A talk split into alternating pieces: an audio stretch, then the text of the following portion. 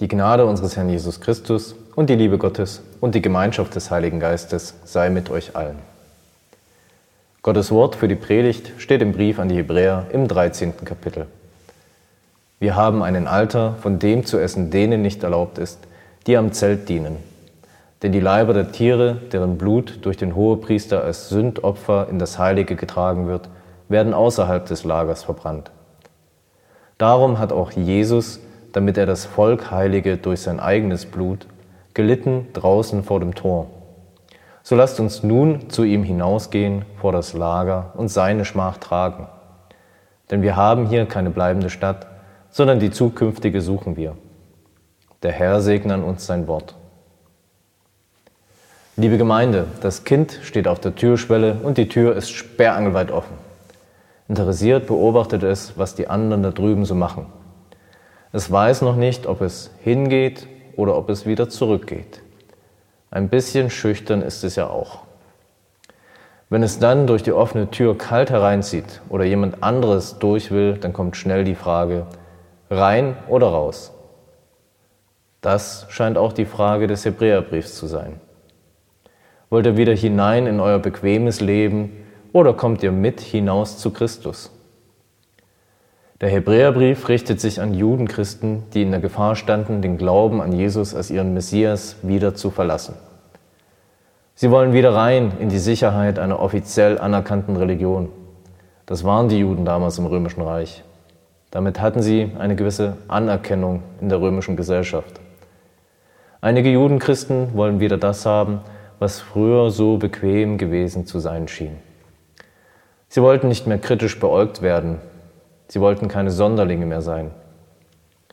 Im ganzen Brief an die Hebräer werden wir nun immer wieder darauf gestoßen, Gottes Volk hat seine Heimat nicht hier auf dieser Erde und nicht in unserer Zeit.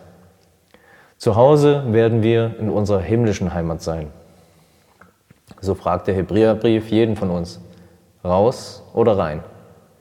Die Antwort für einen Christen ist hier im Hebräerbrief ganz klar, raus. Eine Begründung bekommen wir auch mitgeliefert. Unser Herr starb draußen. Dort bringt er ein besseres Opfer. Darum wollen wir bei ihm sein und darum suchen wir unsere himmlische Heimat. Der Hebräerbrief steht, geht ganz selbstverständlich davon aus, dass Christus sich selbst für uns geopfert hat. Für die Juden damals war das ein Ding der Unmöglichkeit. Die Opfer waren ja gerade für die Menschen da, damit sie ihre Schuld loswerden konnten. Gott hatte bestimmte Tiere als Opfergaben für bestimmte Umstände vorgeschrieben. Ein Menschen zu opfern wäre geradezu Gotteslästerung. Damals war es für die Juden zu Jesu Zeiten einsichtig, dass ein Opfertier sein Leben geben muss, damit ich, befreit von meiner Schuld, weiterleben konnte. Heute ist vielen Menschen dieser Gedanke der Stellvertretung und der erforderlichen Sühne komplett fremd. Manchmal kann man etwas Ähnliches bei Kindern beobachten. Wenn der eine den anderen haut, dann ist das Geschrei groß. Die Tränen kullern und meist sogar vor Wut. Sofort ist das Verlangen da, zurückzuhauen. Ein Verlangen nach einem Ausgleich ist da. Sühne soll geschaffen werden. Auch unser Rechtssystem kennt in bestimmten Fällen eine Entschädigung, die geleistet werden muss. Unrecht, das kann nicht ungestraft bleiben. Ein Gott, der das Unrecht einfach ignoriert, der wäre unmenschlich. Wie könnte Gott einfach so Schuld ausblenden? Nun zeigt die Geschichte Gottes mit dem Menschen, dass die Opfer nur ein Notbehelf waren. Damit konnte sich das Volk Israel geistlich über Wasser halten. Die Opfer waren notwendig, aber noch nicht ausreichend. Die Gottlosigkeit des Menschen hat die gute Schöpfung Gottes so grundlegend verändert, dass es nicht ausreicht, sich einfach nur ein bisschen mehr anzustrengen. Die Gottlosigkeit des Menschen ist heimtückischer als jeder Virus. Gegen die Sünde hilft keine Quarantäne. Davon lesen wir in der Bibel. Die Geschichte mit Noah und der Arche zeigt uns das. Noah gilt als gerecht. Weil die Menschen auf der Welt damals so viel Böses taten, vernichtet Gott alle Menschen, außer Noah und seiner Familie. Das Böse sollte vernichtet werden. Noah ist er ein Gerechter. Nun wird alles besser. Das könnte man jedenfalls denken.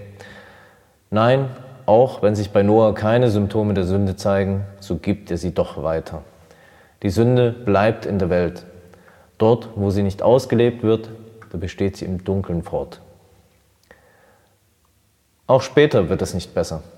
Das Volk Israel hatte wunderbare Erfahrungen mit Gott gemacht.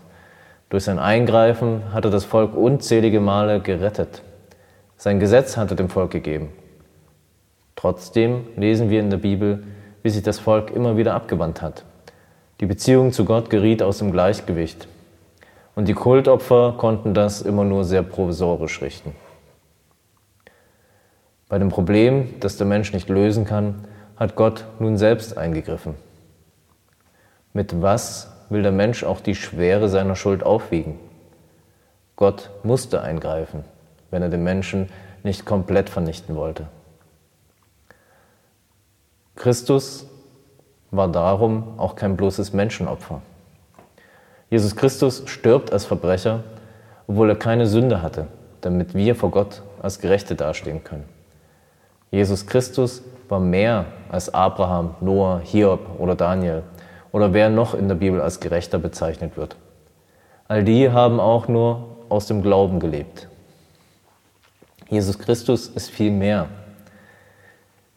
In ihm sehen wir Gott, den Vater. Er ist Gott, der den Tod von uns Menschen stirbt, damit wir einmal mit Gott leben werden. Jesus Christus ist Gott, der sich zu unserem Arzt macht und uns wieder heil macht.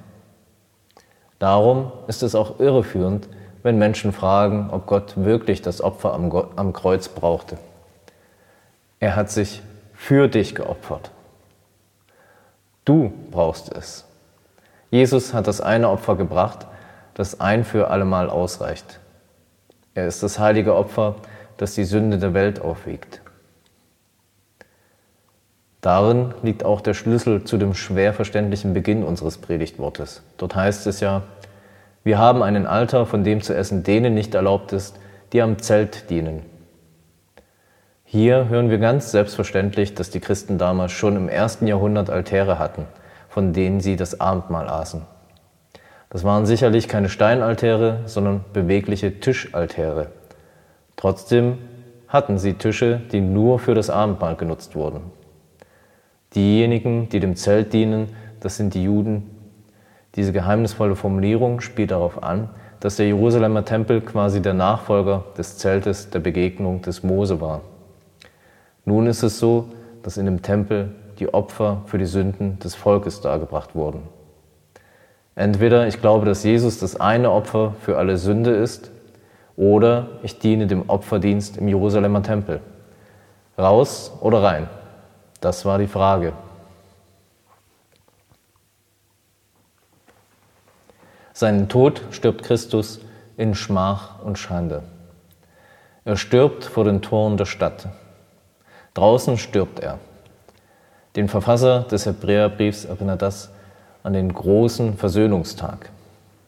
Die Kadaver der Opfertiere wurden vor das Lager gebracht und dort verbrannt. Für alle, die es nicht so gut im Leben haben, ist das eine gute Nachricht. Schämst du dich, weil dein Leben nicht so toll gelingt, wie du es erwartet hättest? Schau zu Jesus. Der Sohn Gottes stirbt wie ein Verbrecher. Er hat deine Schande getragen.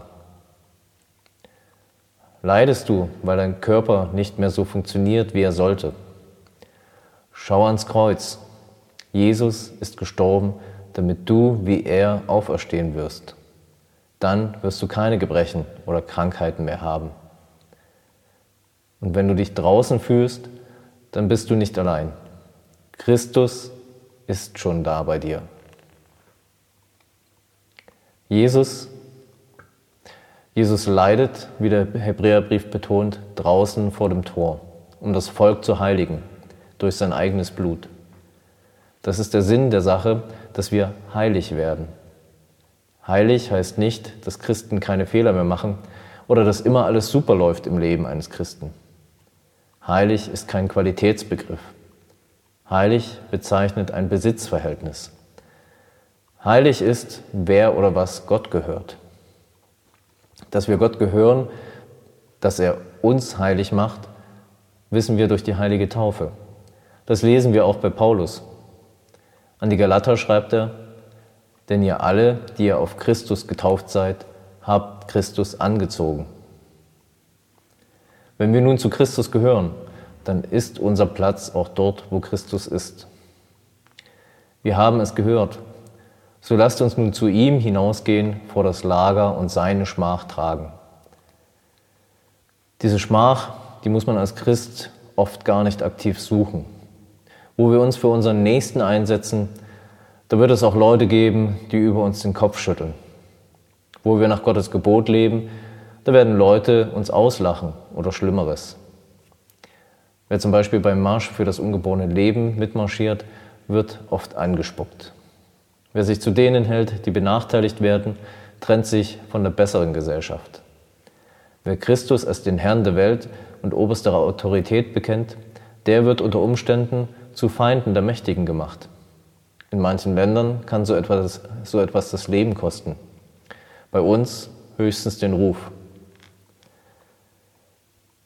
Nach draußen gehen, die Schmach Christi mittragen. Ist es das wert? Die Antwort auf diese Frage gibt der letzte Vers. Wir haben hier keine bleibende Stadt, sondern die zukünftige suchen wir. Wir sind hier nur auf der Durchreise. Egal wie schön dein Haus ist, du wirst es einmal verlassen müssen. Egal wie viel du besitzt, irgendwann musst du es zurücklassen. Egal wie gesund du lebst, irgendwann wirst du einmal sterben müssen. Gerade jetzt in der Corona-Krise merke ich, dass ich ganz schnell all meine Sicherheiten verlieren kann. Meine Normalität, die ist weg. Jesus Christus, der bleibt. Darum ist es unvernünftig, nur auf dieses Leben zu setzen.